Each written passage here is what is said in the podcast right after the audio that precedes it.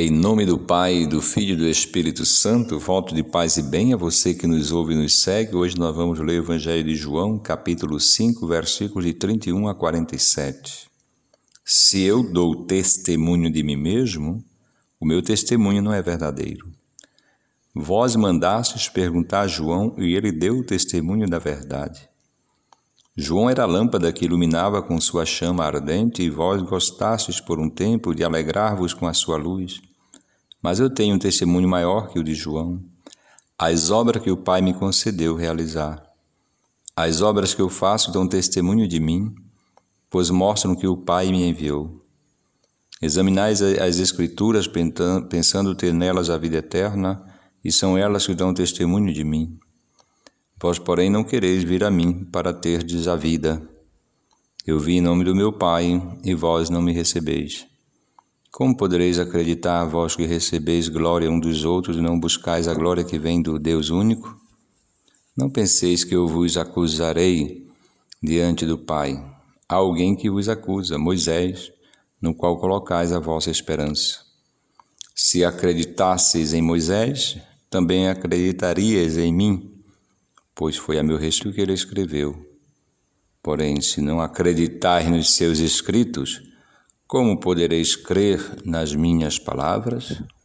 Muito bem, meus irmãos e irmãs, o evangelho de hoje nos apresenta, a gente pode usar essa palavra, essa palavra querela entre Jesus e os mestres da lei, é, certa discussão é, acerca de Jesus como Messias.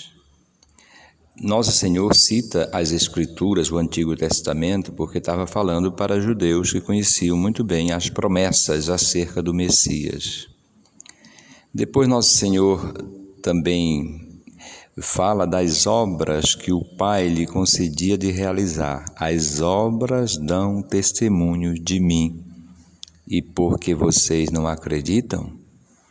Então, hoje a gente podia meditar só acerca destas obras. As obras dão testemunho, davam testemunho de que Jesus era o enviado de Deus, o Messias. Portanto, os seus ouvintes e aqueles que eram testemunho dessas obras eram chamados a acreditarem, mas o Evangelho narra que a liderança religiosa judaica não acatou isso nosso Senhor explica para nós o motivo. Diz: Vocês dão glória uns aos outros. Como se dissesse, vocês buscam a glória mesma de vocês. Para traduzir isso em nossos dias, é como se você mostrasse para alguém, talvez nem precisasse mostrar, mas vamos supor, mostrasse a alguém que dois mais dois são quatro. Está na cara que dois mais dois são quatro. Mas pode ser que alguém diga que não, que não aceita isso. Então é isso que Jesus está dizendo. Eu fiz as obras, vocês viram. E vocês, as obras, é a cura do paralítico, a recuperação do cego, o perdão e a cura da mulher, a ressurreição de Lázaro, tantas situações que ele viram mas mesmo assim não quiseram acreditar, por pirraça, por capricho, fechamento em si mesmo, e não cede de jeito nenhum. É essa aqui que é a batalha de Cristo contra essa liderança religiosa, segundo o Evangelho de São João. Isto aconteceu. Meus irmãos e irmãs, a gente pode meditar sobre a evidência da verdade. Isso é muito bom. Jesus diz: a verdade vos libertará. A evidência da verdade é a gente humildemente aceitar a verdade sobre nós mesmos, né? Seja as nossas bondades como os nossos pecados, nossos limites, nossos enganos, aceitar a evidência da verdade. Somos chamados a verdade vos libertará. Eu acredito que essa é uma meditação né, espiritual, a gente aceitar, eu repito mais uma vez, a verdade. Estar diante de Deus com pureza de coração significa aceitar a verdade de nós mesmos. e fazer um caminho com Ele em cima desta verdade, sem falsidades diante de Deus. A outra meditação, a evidência da verdade através de obras. Nosso Senhor dá sinais, porque nós precisamos, necessitamos em alguns momentos de sinais de Deus. Os sinais de Deus se chamam milagres. Milagres existem. São sinais de Deus, provas de sua existência e da sua atuação, que ele atua entre nós.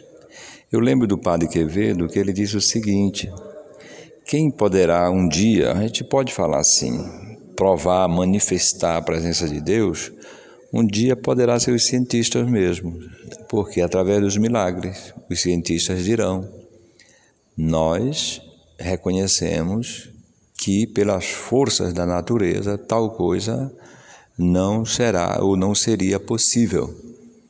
Então o homem de fé diz: Isto é um milagre. E onde esses milagres acontecem? Ainda seguindo o Padre Quevedo, ele diz que a nossa comunidade acontece sim na comunidade nossa, na nossa Santa Igreja Católica. Os sinais de Deus permanecem até hoje e acontecem até hoje. Estou falando de milagres. Não é só uma sensação que você foi ali ou acolá ficou boa. Tem que ser provado, passando pela ciência. E o Padre Quevedo dizia: para que isso? São assinaturas de Deus. Milagres são assinaturas para dizer: olha, essa doutrina está certa. Tá bom? Essa é a igreja fundada pelo meu filho. São os milagres que atestam isso, perante também aqueles que não acreditam são as evidências da verdade. Por isso que quem busca a verdade encontra. Jesus disse: quem busca, encontra. A quem bate, se abrirá. E quando essa verdade se manifestar, aí sim cada um é chamado a aderir a esta verdade.